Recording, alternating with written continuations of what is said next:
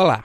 O podcast Aquilombar Brasil, em comemoração à Semana da Consciência Negra, hoje traz a entrevista de Charleide Matos, mulher negra que, de dona de casa, tornou-se ativista política e concorreu a uma vaga de deputada federal nas eleições de 2022. Eu sou Arthur Regino e vou apresentar o podcast Aquilombar Brasil. A entrevista foi realizada pela aluna Flávia Ferreira do quarto período do curso de jornalismo. Vem comigo! Diga não ao racismo, diga não ao preconceito, diga não ao genocídio do meu povo preto. Diga não à polícia racista, diga não a essa militarização fascista, diga não. Não fique só assistindo. Muita gente chora, irmão, enquanto você está rindo. Luanda, antissala Ruanda Tipo Tchala, Wakanda, veneno Black Mamba. Bandoleiro em bando, quer o comando dessas bandas? Essa noite cês vão ver mais sangue do que Hotel Ruanda. A era vem selvagem, pantera sem amarra Mostra garra negra, eu trouxe a noite como camuflagem. Sou vingador, vinganador dos esmagados pela engrenagem. Cês veio golpe, eu vim sabotagem. Místico, mil orixás num panteão Bravo, mato o colono, pô no fim igual leão e te salvo. Puxando grave mesmo, entrave Panteras Negras foi um partido norte-americano surgido em defesa da comunidade afro-americana. Esse partido originou-se, a princípio, como um grupo voltado a combate à violência policial contra os negros durante a década de 1960 nos Estados Unidos. A luta pelo movimento dos direitos civis do povo preto norte-americano se inicia na década de 1950, quando Rosa Parks negou-se a ceder seu lugar no ônibus para um branco. A partir daí, uma série de protestos das pessoas negras espalhou-se pelos Estados Unidos e grandes lideranças surgiram para exigir o fim da segregação racial que existia no país. Vamos ouvir a entrevista. Olá, Charleide, tudo bem? Na Semana da Consciência Negra, era impossível não te entrevistar. Você tornou-se referência política em Palmas. Gostaria que nos dissesse quais os principais desafios que a mulher preta de periferia enfrenta. Sobre os maiores desafios que as mulheres pretas periféricas enfrentam hoje são três: a fome, o desemprego e a falta de políticas públicas para os jovens e adolescentes. No caso da fome, o IPEA de 2022 aponta que são 2.800 pessoas passando nessa cidade, no estado do Tocantins. E a maioria delas são mulheres pretas, mães solteiras. E por consequência disso, tem o desemprego. De acordo com o IBGE de 2021, as mulheres pretas e pardas são a que estão desempregadas no Estado. E com isso, essas mulheres desempregadas, elas pegam qualquer tipo de subemprego, ganhando, trabalhando muito e ganhando muito pouco. A outra questão é a falta de políticas públicas que não tem para nossos jovens e adolescentes na periferia. Falta o esporte, falta a cultura, falta lazer, falta desenvolvimento de emprego e renda, falta formação desses jovens. E esse sistema conservador, machista e racista com essa falta de políticas públicas que eles não dão para nossos jovens na periferia, empurra cada dia mais e mais os nossos adolescentes para a marginalização, aonde eles são aniquilados e encarcerados.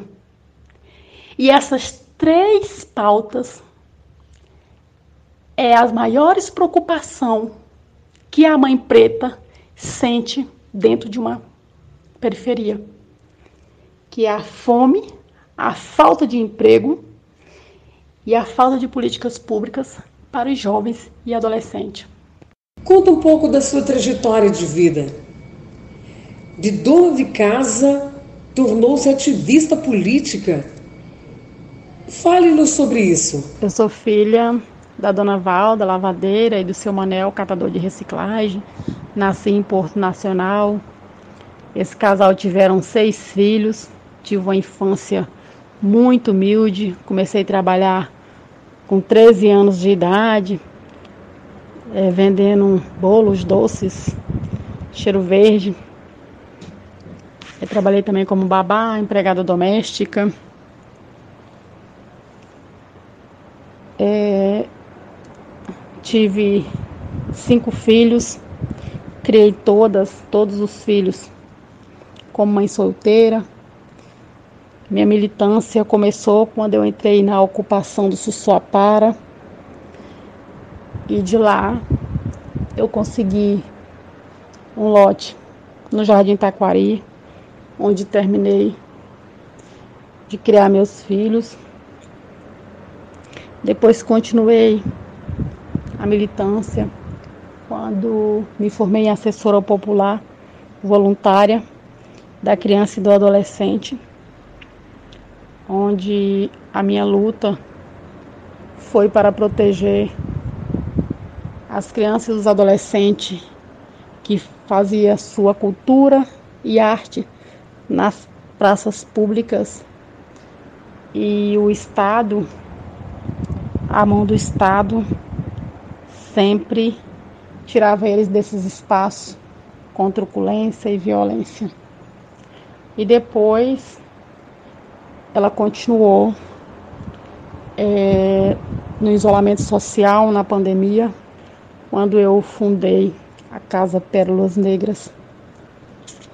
E só então, é, depois é, da fundação dessa casa, que eu comecei é, a fazer políticas partidárias foi quando eu entrei pela primeira vez como candidata a vereadora, né? Graças a Deus foi sem, sem nenhum recurso e consegui tirar bastante voto, fui bem votada. É, neste ano de 2022 também entrei como candidata a deputada federal com muito pouco recurso. Eu tive voto bastante expressivo. E continuo na política social e na política partidária. Qual a mensagem que você deixa para jovens meninas pretas que se sentem ameaçadas pelo sistema? Qual a alavanca que muda a vida da juventude preta da periferia no seu ponto de vista? A orientação que eu dou para meninas e mulheres pretas que moram na periferia e são ameaçadas é que elas não aceitem nenhum tipo de violência contra elas.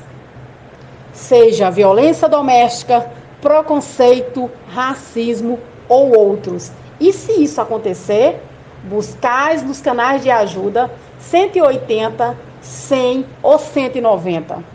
O momento que a vida de uma mulher preta periférica se torna diferente é quando enfrentamos várias barreiras e limitações.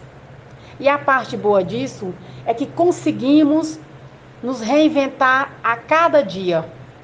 E isso nos fortalece para continuar lutando por direito e contra o racismo.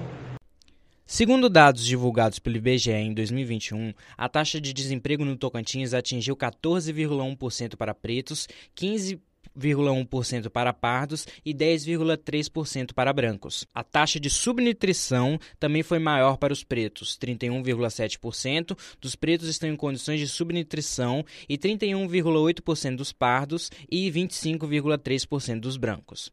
A média de salários no Tocantins, considerado o trabalho formal e informal, chegou a valor de R$ 2.059 em 2021. Aplicando o recorte por cor ou raça, a desigualdade se torna perceptível. Os pretos recebem R$ 1.764 e os pardos R$ 1.853, valores ainda menores do que brancos que recebem R$ 2.959. Os domicílios das populações pretas e pardas têm menos acesso a saneamento e menor número de cômodos.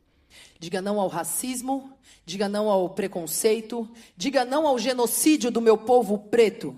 Diga não à polícia racista, diga não a essa militarização fascista, diga não. Não fique só assistindo. Muita gente chora, irmão, enquanto você está rindo. E assim terminamos o nosso podcast Aquilombar Brasil. Agradecemos a audiência e até a próxima em bando, quer o comando dessas bandas? Essa noite vocês vão ver mais sangue do que Hotel Ruanda. A era vem selvagem, pantera sem amarra, mostra garra negra. Eu trouxe a noite como camuflagem. Sou vingador, vinganador dos esmagados pela engrenagem. Cês veio golpe, eu vim sabotagem. Místico, mil orixás num panteão. Bravo, mato colono, pô no fim igual leão, eu te salvo. Puxando grave mesmo, entrave nunca, eu agravo. Monstro, crânio, vibrânio, eu te corto em 12 avos. Raio tipo Zayn Bolt, 10 mil volts. Ancestrais aplaudem, gravem, tá nem sem coach. Memória longa, pavio curto nesse approach, pá. Digam que o Zika voltou tipo macaco. Quadração e frieza, mano. Se a barra é pesada, certeza é voltar.